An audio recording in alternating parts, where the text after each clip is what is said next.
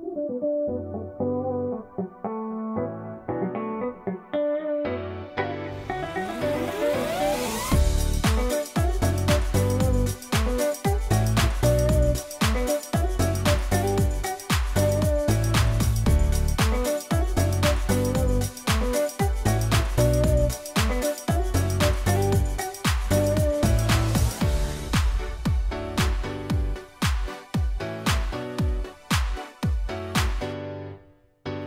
Amados hermanos, en esta temporada navideña vemos por las calles los adornos de las luces, los arbolitos llenos de esferas, villancicos alegres, los festivales de los niños en las escuelas.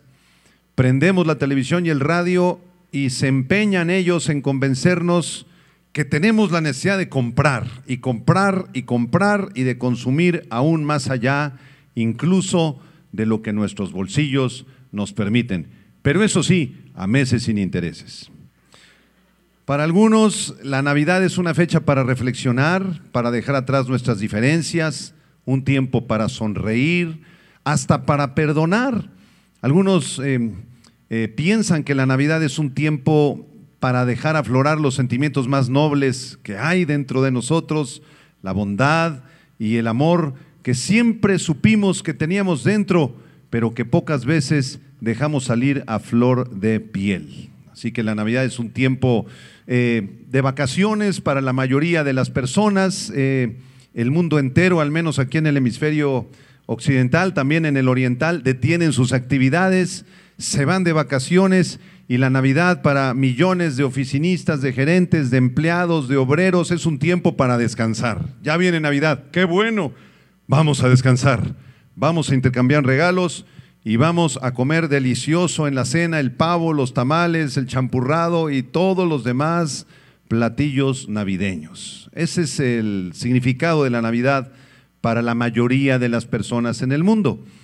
Para otros, la Navidad es un tiempo triste, es un tiempo de melancolía, es un tiempo en donde ellos preferirían que pasara pronto, que se acabe pronto esto, por favor porque recuerdan cuando eran pequeños, niños, adolescentes, que pasaron navidades muy difíciles, muy tristes, en donde quizá había violencia, había alcohol, habían insultos o hasta golpes en la cena navideña. Y eso se nos queda en el alma. Así que cuando llega la Navidad para otros, preferirían que pasara pronto, se ponen tristes, melancólicos y honestamente no les gusta a algunos. Sin embargo, yo quiero presentarles una pregunta. ¿Será la Navidad solamente un tiempo de vacaciones? ¿Será un tiempo para disfrutar, para intercambiar regalos, para comer eh, tamales, pavo y champurrado? ¿O será un tiempo para ponernos tristes y melancólicos? La pregunta es la siguiente, ¿cuál es el verdadero espíritu de la Navidad? ¿Podríamos identificarlo con claridad? ¿De qué se trata todo esto? Apunta por favor, la palabra Navidad viene de una palabra latina que es la palabra natividad. Y esta palabrita natividad significa nacimiento. Así que la Navidad es el, el, festejo o el anuncio o el recordatorio de un nacimiento. ¿Del nacimiento de quién? Bueno, nosotros como hijos de Dios sabemos que se celebra, se recuerda, se festeja el nacimiento de nuestro Señor Jesucristo.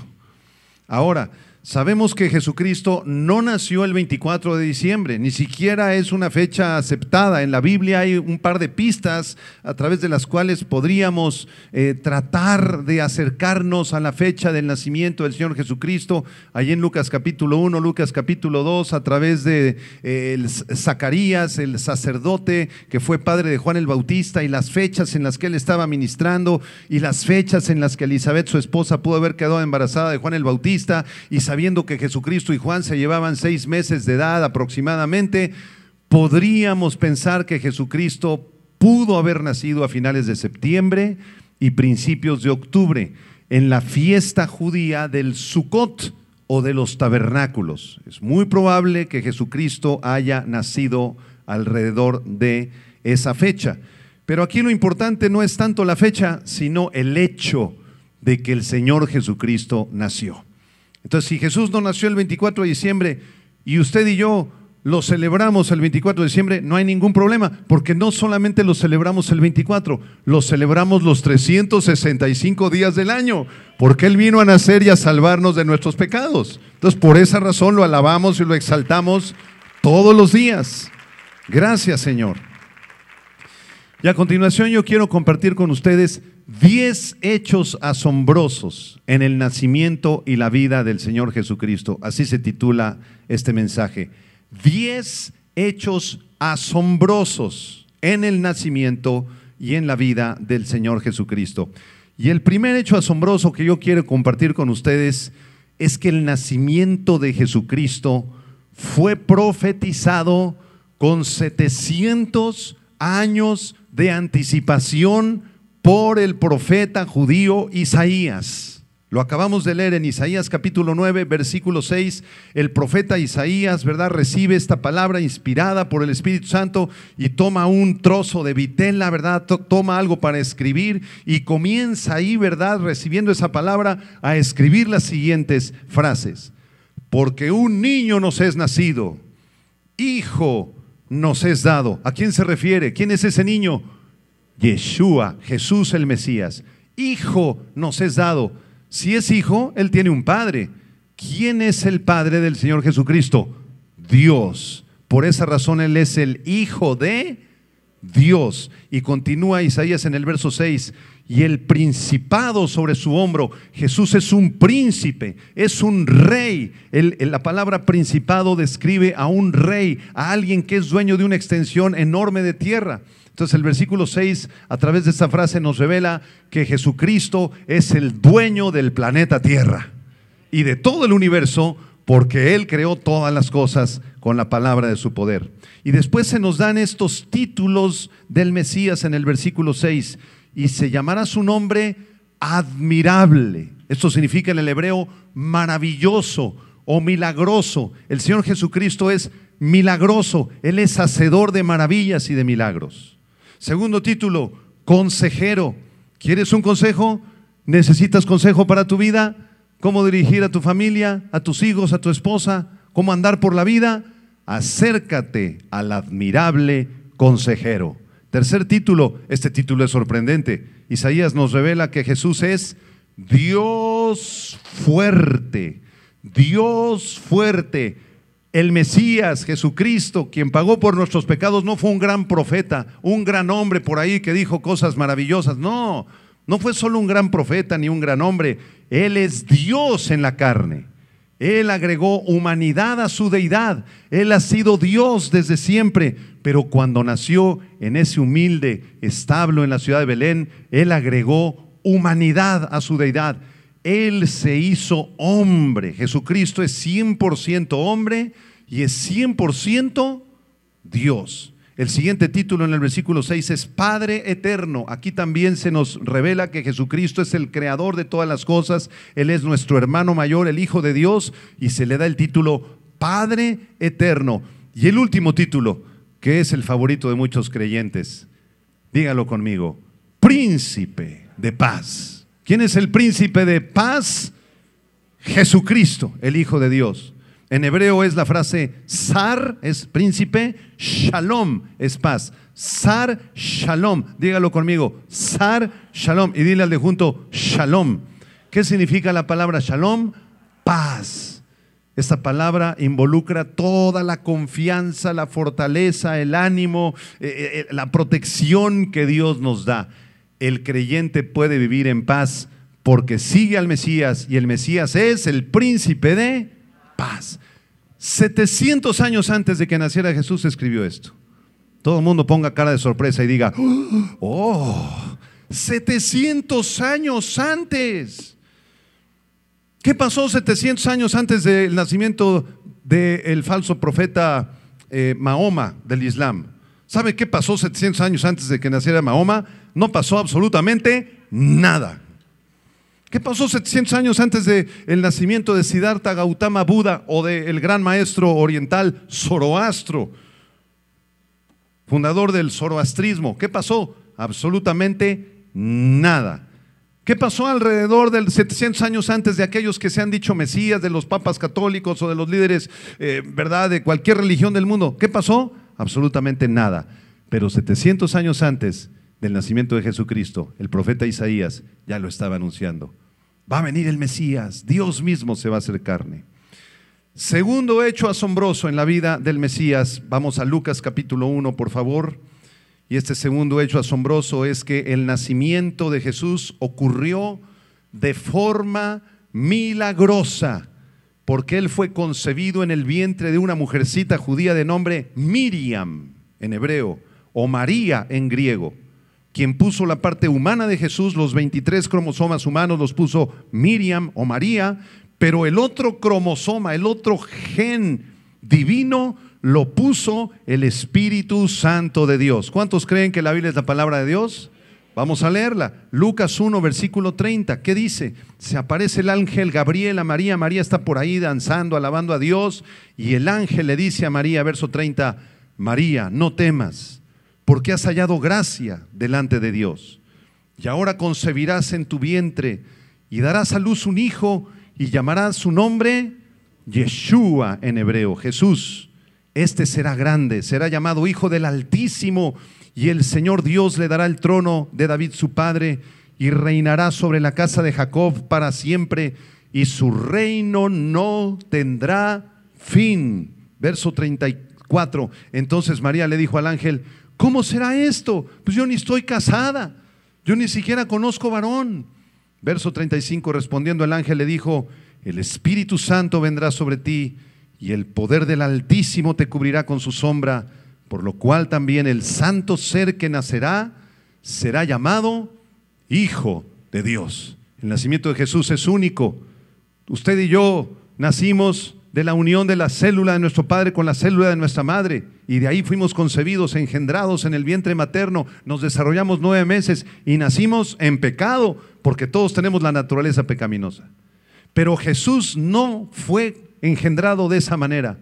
Jesús fue engendrado por el Espíritu Santo de Dios. El poder del Altísimo cubrió a esta señorita, a esta jovencita llamada Miriam, y ahí en su vientre ocurrió uno de los milagros más gloriosos en la historia de la humanidad. Fue engendrado el Señor Jesucristo, Dios mismo en la carne. Por esta razón Jesucristo nació sin pecado.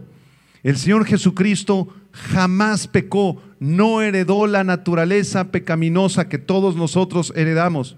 Jesús jamás se rebeló contra María, jamás le hizo un puchero a José. Nunca se peleó con sus cuatro hermanos varoncitos, porque tuvo cuatro hermanos Jesús, y al menos sus dos hermanas, mujercitas. Era una familia de siete, imagínense, ustedes que vienen de familias de siete, ocho, nueve personas, recuerda tu infancia, los pleitos tremendos entre hermanos, jalaban los cabellos, ¿verdad? Y se peleaban por la pelota, se jalaban la comida y eh, pleitos tremendos. Cuando son familias grandes es, difícil cuando, cuando llega la infancia. Jesús tuvo una familia de más de siete hermanos, imagínense. Pero nunca, nunca le jaló los pelos a su hermana. Nunca se rebeló contra sus papás. Nunca cometió un solo pecado porque Él es el Hijo de Dios engendrado en el vientre de María maravilloso. Tercer hecho asombroso en la vida del Señor Jesucristo. Número tres, a ningún otro líder espiritual le honraron más en su nacimiento como al Señor Jesucristo cuando vinieron los sabios de Oriente a adorarle, quienes habían escuchado acerca del nacimiento de un rey en Judea y quienes trajeron ofrendas al rey, oro, incienso y mirra. Vamos a leerlo en Mateo capítulo 2, acompáñame. Mateo capítulo 2 versículo 11 y 12. Vienen estos sabios de Oriente. ¿Cuántos sabios eran? Tres. ¿Cómo se llamaban? Melchor, Gaspar y Baltasar. No es cierto, eso no es cierto lo que acabo de decir. Es una mentira, es una tradición humana. No eran tres sabios ni se llamaban Melchor, Gaspar y Baltasar. La Biblia no dice eso. Quítate eso de tu mente, es una tradición humana. Y uno era negrito aparte dice, no, no es cierto lo más probable es que vinieran de Mesopotamia, que hubieran venido en camellos, en caballos, en otra clase de animales, y que fueran posiblemente una comitiva de más de 15 o 20 sabios que venían de Mesopotamia, de la tierra de Irak, por allá. Mateo 2, versículo 12. Y no eran judíos, ¿eh? ellos no conocían la religión judía, pero conocían la profecía judía. Entonces en Mateo 2, versículo 12 dice, siendo, perdón, versículo 11, dice, al entrar en la casa, es decir, María ya se encontraba en una casa, vieron al niño con su madre María, ¿y qué hicieron? Postrándose lo adoraron y abriendo sus tesoros le ofrecieron presentes, oro, incienso y mirra, pero siendo avisados por revelación en sueños que no volviesen a Herodes, regresaron a su tierra por otro camino. ¿Qué hicieron estos sabios de Oriente, estos 15, 20 sabios que venían de la Mesopotamia? Cuando vieron al niño, se postraron y lo adoraron. Apunta la palabra adoración, por favor. La palabra adoración es la palabra griega proscuneo, con K y acento en la E. Proscuneo. ¿Qué significa esa palabra? Te lo voy a explicar. La palabra proscuneo significa arrojarse al piso delante del objeto o la persona que se va a adorar, tomar a esa persona de sus pies y de sus manos y besarle sus pies y besarle sus manos y rendir nuestra vida delante de él. ¿A quién están adorando estos sabios? Al Señor Jesucristo. El Señor Jesucristo tiene días de nacido, es un bebé, es un bebito y está recibiendo adoración. Si estos sabios de Oriente viajaron tres mil kilómetros para adorar a Jesús, que tú no viajes ahorita a tu casa dos, tres kilómetros y en la tarde te postres para adorar al Rey de Reyes y le digas, Señor, yo vengo a proscuneo, vengo a adorarte, vengo a besar tus manos, vengo a besar tus pies. Tú eres el Hijo de Dios, Señor. Te ofrezco mi corazón, te ofrezco mi vida. ¿Cuántos dicen amén? Para eso fuimos creados, hermanos, para adorar al Señor Jesucristo. Y le ofrecieron estos presentes, oro para un rey, incienso para un profeta y mirra para un sacerdote. Estos eran los presentes que se ofrecían para los reyes, sacerdotes y profetas en la antigüedad. Y esto nos habla de que Jesucristo es el rey de reyes, el profeta más grande que ha existido en el mundo. Y número tres, Él es nuestro sumo sumo sacerdote.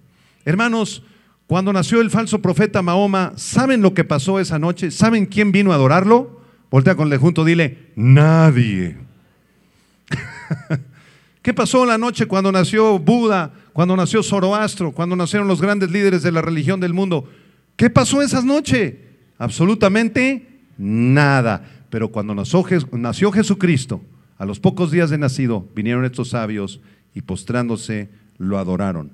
Cuarto hecho maravilloso en la vida de Jesucristo, número cuatro, ningún otro líder espiritual lleva el nombre Emanuel, que significa Dios con nosotros. En Isaías capítulo 7, versículo 14, hay otra profecía del gran profeta Isaías, 700 años de anticipación, insisto. Miren lo que dice Isaías en su capítulo 7, versículo 14. Dice, por tanto, el Señor mismo os dará señal. Viene una señal en el futuro, dice Isaías. Estén atentos, porque dentro de algunos siglos viene una señal. ¿Cuál sería esta señal? Verso 14. He aquí que la almaj en griego, en, hebreo, almaj, la virgen concebirá y dará a luz un hijo y llamará su nombre Emanuel, que significa Dios con nosotros. Cuando nacía ese bebito en ese humilde establo de Belén, había un mensaje celestial y el mensaje era Dios con nosotros. Dios se ha hecho carne. Dios se ha acercado a la humanidad para salvarla. Hay una esperanza para ser redimidos. Hay una esperanza de vida eterna. Dios está con nosotros. Y si tú conoces a Jesucristo y Él es tu Señor y tu Salvador y Él mora dentro de tu corazón, pon tu mano en tu corazón y di, Emanuel, bienvenido a mi corazón. Dios con nosotros. Dios está conmigo. Qué maravilloso pensar que el Dios creador de los cielos y la tierra, el gran Dios todopoderoso, grande y poderoso y fuerte, habita dentro de nuestros corazones tan chiquitos y tan pequeños. Qué maravilla. Qué maravilla. Quinto hecho asombroso en el nacimiento del Señor Jesucristo. Número cinco, nadie más nació en un lugar alumbrado por una estrella que apareció de forma sobrenatural. Repito, número 5, nadie más nació, ningún ser humano nació en un lugar alumbrado por una estrella que apareciera de forma maravillosa y sobrenatural sobre la ciudad de Belén. Vamos a Mateo capítulo 2, por favor. Mateo capítulo 2.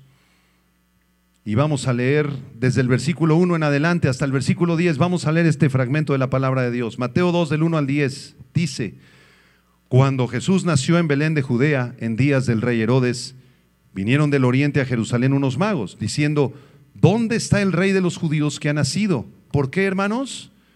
Porque su estrella hemos visto en el oriente y venimos a adorarle. Estos sabios viajaron tres mil kilómetros y a medida que se acercaban a la tierra de Israel, a la aldehuela de Belén, que es donde nació Jesús, comenzó a aparecer un fenómeno maravilloso en los cielos, una estrella que alumbraba sobre el lugar donde Jesús iba a nacer. Versículo 3, oyendo esto el rey Herodes se turbó y toda Jerusalén con él, y convocados todos los principales sacerdotes y los escribas del pueblo, les preguntó dónde había de nacer el Cristo. Ellos le dijeron, en Belén de Judea, porque así está escrito por el profeta. En Miqueas capítulo 5 versículo 12 había profetizado lo siguiente, verso 6. Tú, Belén, de la tierra de Judá, no eres la más pequeña entre los príncipes de Judá, porque de ti saldrá un guiador que apacentará a mi pueblo Israel. Miqueas anunció que Belén sería el lugar donde Cristo nacería. Versículo 7.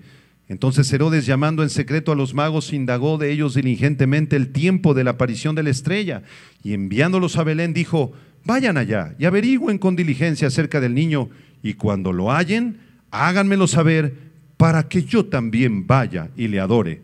Ay, sí, cómo no, como dice mi hijo chiquito Isaías. Ay, sí, cómo no. No quería ir a adorarlo, él quería ir a matarlo, porque el único rey ahí era él. Era un hombre soberbio, altivo, asesino, orgulloso. Cuando vinieron los sabios, ¿qué crees, rey Herodes? Ha nacido el rey de los judíos, el Mesías, el Salvador. Ah, sí, díganme por favor, investiguen dónde nació y cuando lo encuentren vienen y me avisan. Yo también quiero ir a adorarle. Quería ir a matarlo. Era un mentiroso. Muy bien, versículo 9. Ellos, habiendo oído al rey, se fueron. ¿Y qué dice a continuación?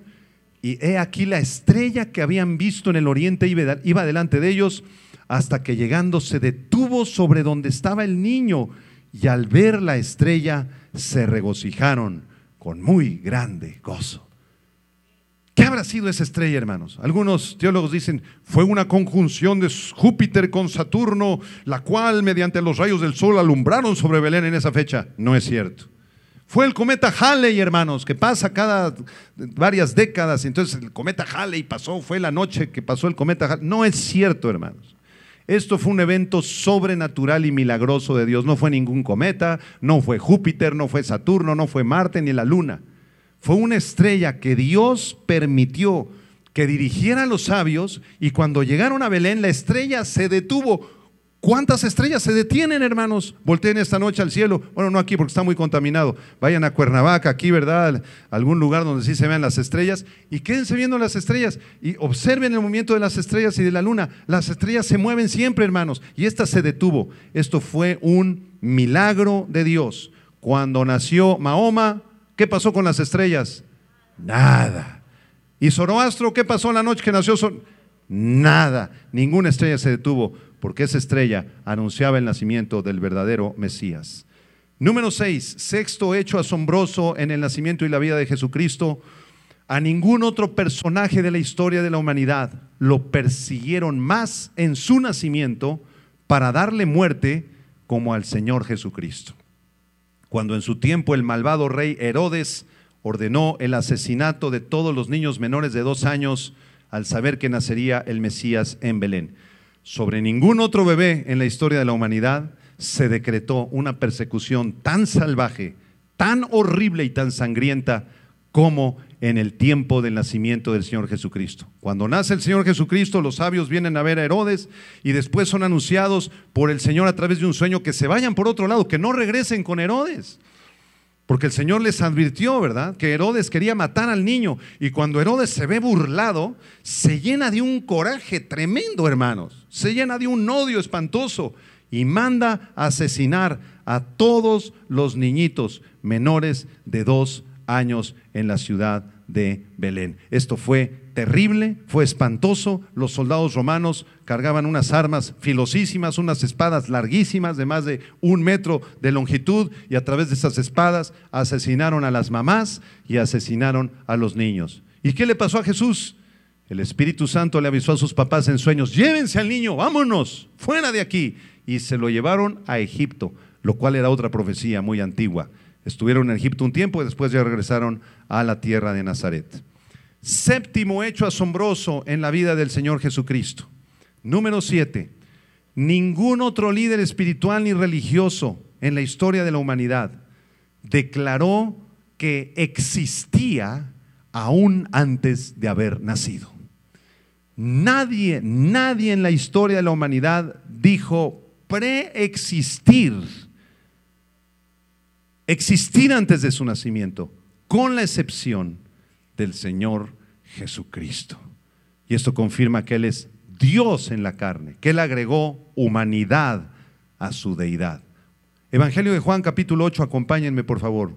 Juan capítulo 8. Aquí Jesús está teniendo una acalorada discusión con los fariseos, los enemigos de Él. Juan capítulo 8.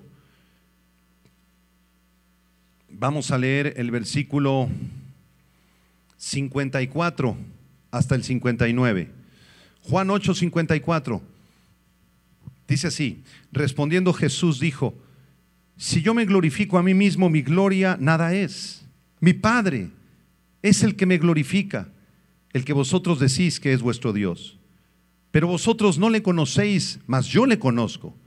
Y si dijere que no le conozco, sería mentiroso como vosotros, pero le conozco y guardo su palabra. Ponga mucha atención en el verso 56, subráyelo. Verso 56. Abraham vuestro padre, dice Jesús, se gozó de que había de ver mi día y lo vio y se gozó. Voy a parafrasear ese versículo 56. Jesús le dice a los fariseos, Abraham el padre de todos nosotros y de ustedes, queridos amigos fariseos, dijo y se gozó que había de verme en persona y me vio en persona y se gozó. ¿Cómo es posible que Jesús diga esto si Abraham existió 2500 años del nacimiento de Jesús? Esto, es terrible, es absurdo para nuestras mentes. Verso 57. Entonces le dijeron los judíos, a ver, ven para acá. Aún no tienes 50 años y dices que has visto a Abraham. Y se enojaron mucho con él. Verso 58, Jesús les dijo, de cierto, de cierto os digo, antes que Abraham fuese, yo soy, dijo Jesucristo. Antes que existiera Abraham, yo ya existía. Porque yo soy Dios en la carne. Jesucristo existió desde la eternidad pasada, existe en la eternidad presente y existirá toda la eternidad futura. Porque Él es el Mesías, el Hijo de Dios, Dios mismo hecho carne, que vino a salvarte y vino a salvarme antes que Abraham fuese, subraya este nombre que se asigna a él mismo Jesús, yo soy. ¿Se acuerdan cuando Moisés le preguntó al Señor su nombre? En la zarza ardiente, Señor, me estás enviando a Egipto, pero dime tu nombre. ¿A, quién le voy a decir al faraón que me está enviando? Dime tu nombre, Señor. Y el Señor le dice, Moisés, cuando llegues allá con el faraón le vas a decir que yo soy, te envía. ¿Cómo se llama el Señor Dios Todopoderoso? ¿Cuál es su nombre propio? Yo soy. En el hebreo son cuatro letras hebreas que se traducen en español, apúntalas. Es la letra Y, H, B chica, H. Esas son las cuatro letras transliteradas al castellano. Es el nombre de Dios. Y, H, B chica, H. A ver, pronúncienlo. Eh, eh, no se puede. El nombre de Dios en el idioma original es impronunciable. ¿Y qué significa eso de YHB chica H en el original hebreo? Viene de una raíz hebrea que significa el que fue, el que es y el que será. Y todo eso al mismo tiempo. ¿Le entendiste? Yo tampoco. Dios es el eterno. Esa es la idea atrás del nombre de Dios, el eterno. Después entre la Y y el H le agregaron una E y entre las últimas dos letras le agregaron una O, y entonces se hizo el nombre compuesto Jeho, Jehová, Al final le agregaron otra A, Jehová o Jehová en las traducciones en inglés, Jehová en las traducciones castellanas. Pero el Señor no se llama Jehová, Él se llama YH, B chica H. Y significa yo soy el que soy, el eterno. Pregunta, ¿por qué en Juan 8, versículo 58, el Señor Jesucristo se asigna el mismo nombre de Jehová en el Antiguo Testamento? ¿Por qué? A ver, alguna respuesta. ¿Por qué? ¿Por qué Jesús les dice, yo soy? Yo soy. Respuesta muy sencilla, porque el Jehová del Antiguo Testamento es Jesucristo. Cuando Jehová se encarnó en un niño de Belén, se llama Yeshua, Jesucristo. Es el mismo, es el mismo. Jesucristo es Jehová en la carne. Amén. Octavo hecho asombroso en la vida del Señor Jesucristo. Número ocho. Nadie nunca en la historia de la humanidad dijo ser el camino la verdad y la vida, con excepción de nuestro precioso Señor Jesucristo. Solamente Él hizo esa declaración. Juan capítulo 14, versículos 5 y versículo 6. Son uno de los versículos más hermosos de todo el Nuevo Testamento. Apúntalos, apréndelos de memoria. Juan 14, 5 y 6. Está Tomás, el discípulo incrédulo, ¿se acuerdan? El que dudó de la resurrección de Jesús más adelante. Juan 14, 5 le dijo Tomás, Señor, no sabemos ¿A dónde vas? ¿Cómo pues podemos saber el camino? En otras palabras, Tomás se le acerca a Jesús y le dice, Señor, ya, háblanos claro, por favor. No sabemos el camino, no sabemos cuál es la vida, cuál es la salvación, cuál es el camino para llegar al Padre. Ya dinos, Señor, claramente, cuál es el camino para ser salvos. Versículo 6, Jesús le dijo, dígalo conmigo, yo soy el camino y la verdad y la vida. Nadie viene al Padre sino por mí. Gloria te damos, Señor Jesucristo, porque tú eres el único camino y la única verdad y el único que nos puede dar vida y resurrección. Me emociona este pasaje, hermanos. Jesús es el único camino.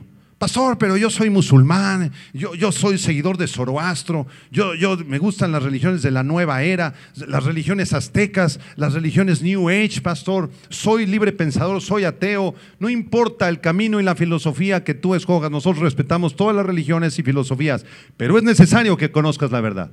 Esos caminos te van a llevar al infierno al final te van a llevar a la perdición eterna, porque hay un solo camino que nos lleva al Padre, y ese camino se llama Jesucristo, el Hijo de Dios. A través de su muerte y resurrección, Él abrió el camino al Padre. Número nueve, noveno hecho asombroso en la vida del Señor Jesucristo. Número nueve, sobre nadie más se escuchó la voz de Dios diciendo, este es mi Hijo amado en quien tengo complacencia solamente en la vida del Señor Jesucristo. Vamos a Mateo capítulo 3. Mateo capítulo 3. Aquí en el versículo 13 en adelante se nos describe el bautismo de Jesús. Vamos a leerlo completo el pasaje. Es un pasaje precioso, muy emocionante. Mateo 3, del 13 al 17. Dice así, entonces Jesús vino a Galilea a Juan, a Juan el Bautista, al Jordán para ser bautizado por él. Mas Juan se le oponía diciendo, yo necesito ser bautizado por ti y tú vienes a mí. Pero Jesús le respondió, deja ahora, porque así conviene que cumplamos toda justicia. Era necesario que Juan bautizara al Señor Jesucristo, porque Jesucristo en su bautismo nos deja un ejemplo de obediencia. Versículo 16, y Jesús, noten esto, después que fue bautizado, subió luego del agua, y he aquí, los cielos le fueron abiertos y vio al Espíritu de Dios que descendía como paloma y venía sobre él. Y hubo una voz de los cielos que decía, este es mi Hijo amado, en quien tengo mi deleite en quien tengo complacencia. Imagínense la escena, Jesús sale de las aguas, viene el Espíritu Santo, se posa corporalmente, dice el Evangelio de Lucas, en su hombro y se abren los cielos, la gente puede percibir lo que está pasando en el cielo y lo puede escuchar y se escucha una voz potente, maravillosa, poderosa, omnisciente, la voz de Dios el Padre diciendo, este es mi Hijo amado, en Él me deleito, en Él me complazco. Esto fue alrededor de los 30 años en la vida de Jesús, cuando cumplió 30 años. ¿Ustedes saben lo que pasó en la vida de Zoroastro cuando cumplió 30 años? ¿Usted sabe lo que dijo Mahoma, sus frases célebres a los 30 años? No pasó absolutamente nada. Porque son falsos profetas, falsos maestros, mentirosos. El único que es el camino y la verdad y la vida sobre el cual se escucharon estas palabras fue sobre nuestro precioso Señor Jesucristo. Número 10, décimo hecho maravilloso en la vida del Señor Jesucristo. Décimo hecho maravilloso. Nadie más en la historia de la humanidad dijo ser Dios mismo en la carne. Nadie, nadie. Cuando el gordito Siddhartha Gautama Buda estaba muriendo en su lecho de muerte, se acercaron todos sus discípulos. Maestro Siddhartha, no se, no se vaya, no se muera. Por favor, díganos cuál es el camino. Por favor, díganos cuál es la forma para salvarnos. Y el gordito les dijo, no sé, no tengo idea. Síganlo buscando. Ahí nos vemos. Y se murió. Eso fue lo que pasó con, con Buda cuando murió. Entonces, ningún líder espiritual ni religioso dijo ser Dios jamás. Solamente el Señor Jesucristo demostró ser Dios en la carne. Cuando Él dijo, yo soy, se asignó el título de Jehová a sí mismo. Él hizo milagros, era omnisciente, era todopoderoso. Él se despojó a sí mismo para hacerse hombre y durante su ministerio terrenal Él resucitó a los muertos, hermanos. Abrió los ojos de los ciegos, abrió, los oídos de los sordos, prometió luz y esperanza, profetizó su muerte y su resurrección y lo cumplió. Él murió tal y como lo había dicho y resucitó tal y como lo había dicho, porque Él es Dios. Como dice el Evangelio de Juan capítulo 1, versículo 1, en el principio era el verbo esa palabra verbo se refiere a Jesús, a logos de Dios. En el griego la palabra verbo es logos, que se refiere a Cristo. En el principio era el verbo y el verbo era con Dios y el verbo, es decir, Cristo era Dios. Y en Juan capítulo 5, quiero mostrarles este texto, Juan 5, versículo 18. Los fariseos, muy, muy enojados, los judíos y los fariseos se molestan muchísimo con Jesús porque perdona los pecados y en la teología hebrea. De hecho, en la Biblia hebrea, en la Tanaj, en el Antiguo Testamento, se enseña que solamente Dios puede perdonar pecados. Nada más Dios. Ni tú, ni yo, ni ningún líder puede perdonar pecados. Solo Dios. Y Jesucristo en muchas ocasiones le dijo a la mujer adúltera en Juan 8, le dijo a la otra muchacha que vino a derramar el perfume, hija, hija, hijo, tus pecados te son perdonados. ¿Cómo es posible que Jesús perdonara pecados? Si solo Dios puede perdonar pecados. La respuesta es muy sencilla. Jesucristo es Dios. Juan 5, versículo 18. Por esto los judíos aún más procuraban matarle, porque no solo quebrantaba el día de reposo, sino que también decía que Dios era su propio Padre, subraya lo que sigue, haciéndose igual a Dios. Jesucristo se hacía igual a Dios porque Él mismo es Dios. Estos son los diez hechos asombrosos en el nacimiento y la vida de Jesucristo. En realidad me quedo muy, pero muy, pero muy corto, porque podríamos hacer una lista de miles y miles y miles de hechos asombrosos en la vida de Jesucristo. Esto ha sido solamente el resumen del resumen. Y quizá tú te estás preguntando, ¿y por qué el pastor nos dice esto? ¿Por qué nos enseña estos 10 hechos asombrosos en la vida de Jesucristo? ¿Cuál es el objetivo del mensaje? El objetivo del mensaje, y voy a tomar los últimos cinco minutos para predicarte el objetivo principal de este mensaje, es anunciarte el mensaje del Evangelio. Evangelio, apúntalo. Buenas noticias o buenas nuevas, eso significa la palabra Evangelio. Y para darte la buena noticia es necesario que antes te dé una muy mala noticia. La mala noticia es que la Biblia dice que todos nosotros somos pecadores, que todos hemos nacido lejos, apartados, muy lejos de Dios. Desde que fuimos concebidos, como lo expliqué anteriormente, ya traemos una naturaleza egoísta, somos idólatras, somos rebeldes, somos malcriados, no, nos rebelamos contra Dios, rechazamos las cosas de Dios, ya lo traemos por naturaleza. A los niños no les enseñamos a portarse mal, ¿verdad? No hay que hacer una maestría para ser un defraudador, no. En ninguna universidad se dan clases para ser mentiroso. No hay maestrías ni doctorados para ser traidores ni inmorales. No existen esas carreras porque ya lo traemos por naturaleza. Somos expertos todos en eso. La Biblia dice en Romanos capítulo 3, por favor acompáñame en este texto. Romanos capítulo 3, versículo 10 dice, como está escrito, no hay justo, ni aún uno, no hay quien entienda, no hay quien busque a Dios. Todos se desviaron, a una se hicieron inútiles. No hay quien haga lo bueno, no hay ni siquiera uno. Dile de junto, ahí te hablan. es lo que dice la Biblia, esa es una muy mala noticia. Y luego el versículo 13 y 14, ya no quisiera leerlos porque son todavía más fuertes, pero los voy a leer. Verso 13, sepulcro abierto es su garganta, con su lengua engañan, veneno de áspides hay debajo de sus labios, su boca está llena de maldición y de amargura. ¿A quién está describiendo Romanos 3? ¿Sabes a quién? A mí. A ti. ¿No es verdad? Y quiero decirte que la gravedad de nuestro pecado es tremenda. Nuestro pecado ofende a Dios porque Dios es santo. Él es justo. Él no puede ver al pecado, Él no puede pasar por alto el pecado. Él tiene que castigar el pecado porque Él es santo, perfecto y justo. Y eso nos mete en más problemas, porque todos nosotros somos pecadores.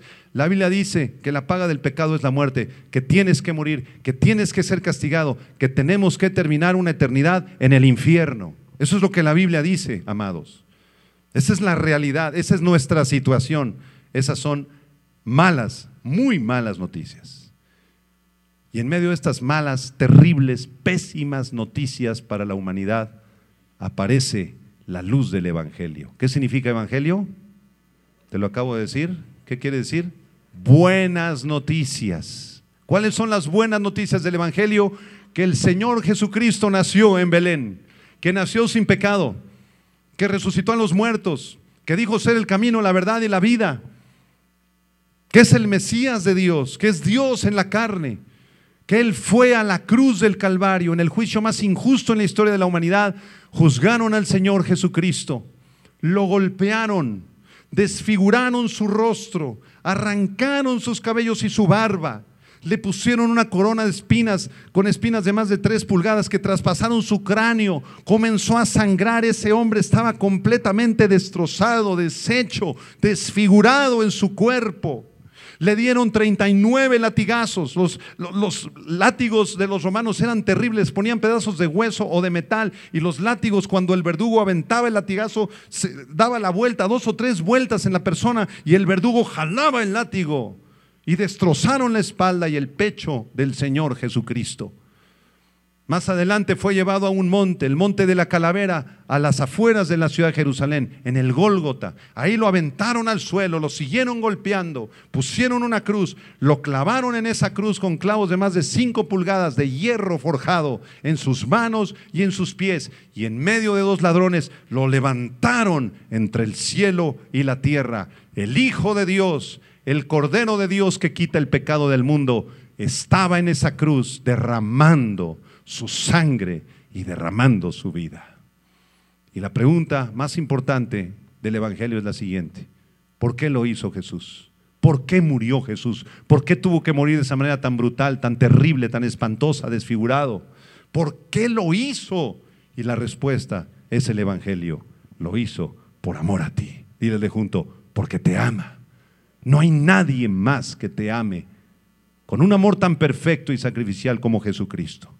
Tus papás te aman, tu novia, tu, esposa, tus hijos te aman, claro, pero es un amor imperfecto. Jesús te ama con, con amor perfecto. Porque en esa cruz Jesucristo se estaba ofreciendo como sacrificio agradable al Padre. Una vida sin pecado, sin manchas, sin contaminación, que era la vida que Dios demandaba que tú vivieras y que no tienes. Ni yo tampoco la tengo. Cristo ofreció su vida como sacrificio perfecto y además en la cruz Él pagó el castigo que tú y yo merecíamos. Esos clavos eran para ti. Esa corona de espinas y esa golpiza brutal no eran para Él, eran para ti. Pero Él la pagó por ti. Porque de tal manera amó Dios al mundo, que ha entregado a su Hijo Jesucristo para que cualquiera que crea en Él no se pierda en el infierno, sino que tengas la vida eterna. El que tiene al Hijo tiene la vida eterna, el que no tiene al Hijo de Dios no tiene la vida eterna. Al que no conoció pecado, a Jesús, el Padre por nosotros lo hizo pecado para que nosotros fuésemos hechos la justicia de Dios en Él. El sacrificio de Jesús fue un sacrificio sustitutivo él murió en tu lugar. Fue un sacrificio expiatorio. Él llevó tus pecados, todos tus pecados, mis maldiciones, tus mentiras, mis traiciones, toda nuestra maldad y maldiciones fueron vertidas en el cuerpo de Jesucristo. Por eso terminó así su cuerpo, destrozado. Ya vas entendiendo la gravedad del pecado y la belleza del Evangelio. Ya lo vas comprendiendo. La Biblia dice que si tú crees en Jesucristo con todo tu corazón, si tú crees que Él nació de una virgen, que llevó una vida perfecta, que era Dios en la carne, que murió en la cruz por tus pecados y que resucitó al tercer día, entonces la Biblia dice que tú tienes una oportunidad de salvación. Tienes una esperanza. Ese es el verdadero espíritu de la Navidad. La Navidad es Jesucristo, el Hijo de Dios. Y ante estas realidades del Evangelio, todos ustedes y su servidor, somos confrontados en este momento por Jesucristo. En Mateo 28 Jesús dijo, he aquí yo estoy con ustedes todos los días y hasta el fin del mundo. ¿Cómo es posible si Él ascendió y está a la diestra del Padre que esté también aquí? Jesús está allá, pero también está aquí, ¿no es cierto? Parece una paradoja, pero esa es una realidad. Jesús está con el Padre, pero también está aquí ahorita sentado ahí junto a ti. Ahí está a tu lado el Señor Jesucristo. Aquí estás bienvenido, Señor Jesucristo. Gracias por estar aquí con nosotros y eres confrontado en este momento, ¿qué vas a hacer con el Evangelio? ¿Qué vas a hacer ante este mensaje? ¿Cómo vas a responder? ¿Cuál será tu decisión? Solamente hay dos decisiones, amados, nada más, dos decisiones. La primera es rechazar a Cristo. Es decir, pues mira, Señor Jesucristo, ya escuché el mensaje, diez hechos asombrosos, no hay nadie como tú, tú eres el Mesías, tú eres Dios en la carne, tú añadiste humanidad a tu deidad, wow, tu historia es formidable, pero conmigo, Señor, no te metas. Yo quiero seguir viviendo mi vida como a mí se me da la gana, el pecado está a todo dar, Señor. Y no voy a dejar de ganar el dinero que gano, ni andar en las fornicaciones en las que ando, ni viendo mi pornografía, porque eso me provoca placer, Señor. Así que te suplico, Jesucristo, que te hagas a un lado de mi vida, que me dejes en paz. Y aunque he comprendido que tú eres el Mesías y no hay forma de refutarlo, hazte un lado. Yo me dirijo, yo soy mi Dios. Si tú tomas esta primera decisión, nosotros te respetamos, no hay problema, pero cuando llegues ante la presencia del Señor el día de tu muerte, y el Señor te pida cuentas, te pido un solo favor. No te quejes de Dios, ni te quejes de la iglesia, ni te quejes de que nadie te dijo la verdad de que ibas rumbo al infierno. No te quejes. Fue tu decisión. Esa es la primera decisión. Ahora, la segunda decisión es la decisión más sensata, ¿no es cierto? Que es la decisión de entregarle nuestra vida al Mesías, decirle, Señor, si tú moriste por mí en la cruz, si tú eres el Hijo de Dios, si tú eres el camino, la verdad y la vida, yo quiero entregarte mi corazón, Señor, perdona mis pecados, veo la gravedad de mis mentiras, te ofendí, Señor, esto es muy grave, Señor, estoy muy arrepentido de lo que he hecho, Señor, cámbiame, transfórmame, sálvame, Señor, quiero conocerte, quiero amarte, no quiero ir al infierno, Señor, quiero ir al cielo contigo el día de mi muerte. Pregunta, ¿qué decisión vas a tomar? No, pastor, pues yo me quedo como a la mitad. No, no te puedes quedar a la mitad. O la decisión primera o la segunda. Aquí no hay medias tintas. De, ay, después, si tú postergas tu decisión, estás cayendo en la clasificación de la primera decisión. Te rechazo, Señor. Ay, luego. No me estés molestando, Señor Jesucristo.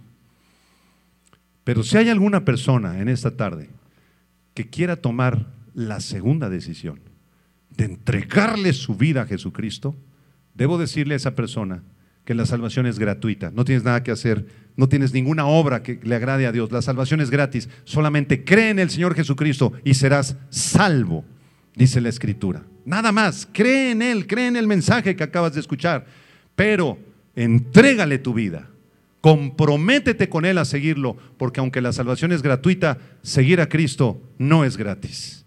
Es una vida de discipulado, de consagración, de santidad, de abandonar el pecado, de vivir para Él, de luchar contra la carne, de ganar las almas para Cristo, de asistir a la congregación con los hermanos. Es una vida que cuesta. Si tú decides entregarle tu vida a Cristo y ser un discípulo de Él y hacer un compromiso de por vida con Él, te suplico en este momento que cierres tus ojos. Cierra tus ojos. Si tú por primera vez quieres entregarle tu corazón a Cristo y comprometerte con Él a seguirlo, dile por favor estas palabras.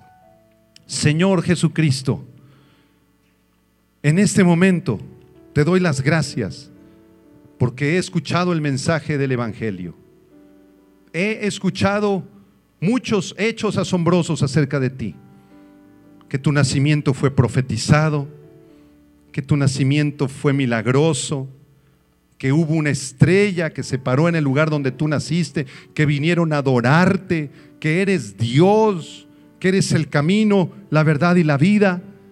Y he escuchado que tú moriste en mi lugar, Señor. Señor, te pido perdón por mi maldad, que es muy grave. Me arrepiento, Señor, de una vida de pecado, de una vida alejado, alejada de ti, Señor. En mi vida ha habido mentira, rebeldía, traición. Perdóname, Señor. Que la sangre de tu Hijo Jesucristo me limpie en este momento, Señor. Señor Jesucristo, aquí está mi vida, aquí está mi corazón. Abrázame, Señor. Entra a mi vida. Quiero que tú seas mi Señor y mi Salvador, porque yo creo que moriste por mí en esa cruz, creo que resucitaste de los muertos y que estás aquí en medio de nosotros. Señor, sálvame, por favor. Te ofrezco toda mi vida, Señor. Y te doy las gracias por haber escuchado mi oración en el nombre de Cristo Jesús. Amén, amén y amén.